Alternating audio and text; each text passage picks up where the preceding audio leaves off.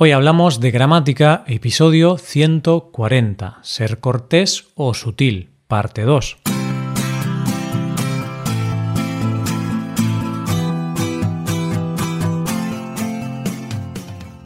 Bienvenidos a Hoy Hablamos de Gramática, el podcast para aprender gramática y lengua española. En nuestra web puedes ver la transcripción y ejercicios con soluciones de este episodio.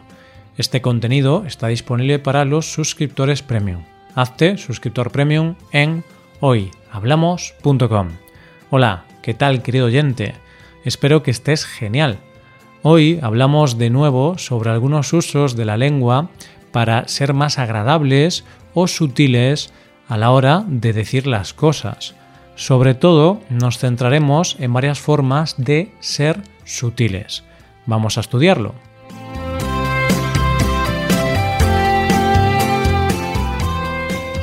Empezamos con una frase que podemos usar para dar consejos a otras personas y ponernos en su lugar.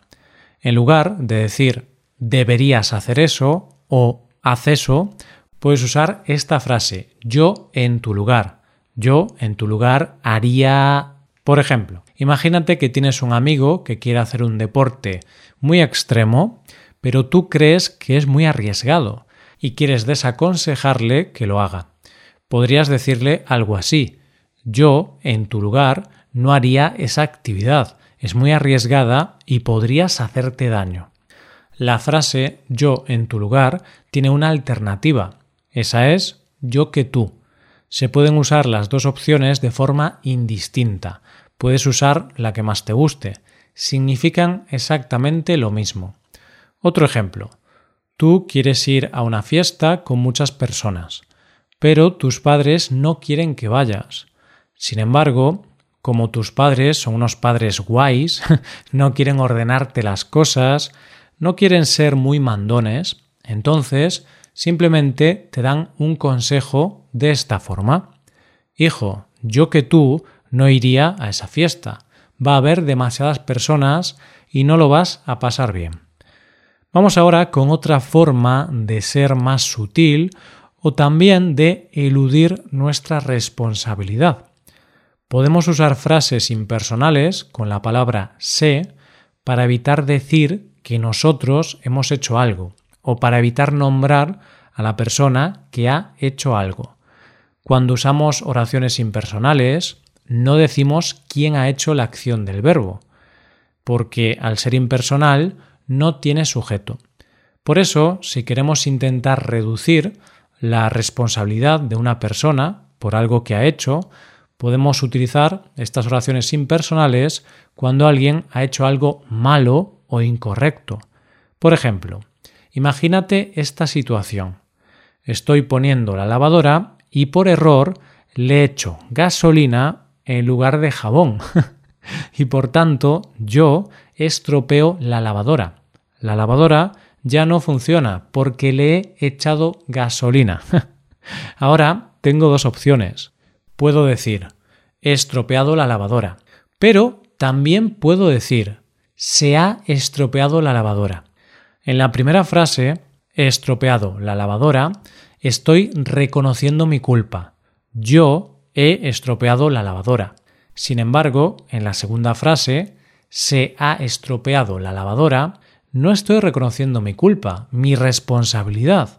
Estoy evitando decir quién ha estropeado la lavadora. Por eso podemos usar las frases impersonales con se en estos casos. Además, también podemos usar este tipo de frases cuando no queremos responsabilizar a los demás de algo que han hecho mal. Se usa bastante en ambientes de trabajo y negocios. Por ejemplo, Ponte en la situación de que eres el jefe y diriges a un grupo de personas. Uno de tus empleados, Pablo, comete un error. No realiza correctamente un informe y por eso tiene que hacerlo de nuevo.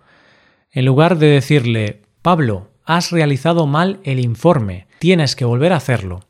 Puedes decir, se ha realizado mal el informe, hay que volver a hacerlo. De esta forma no eres tan agresivo y no culpas de manera directa a Pablo, porque estás hablando de forma impersonal, sin referirte a él directamente. Por último, vamos a ver otra forma de reducir la responsabilidad de una persona que se ha equivocado.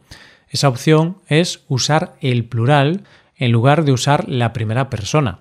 Por ejemplo, yo esto lo uso a veces cuando mi novia y yo llegamos tarde a algún sitio. Suele ser culpa mía esa tardanza porque casi siempre soy yo el que tarda y por eso llegamos tarde.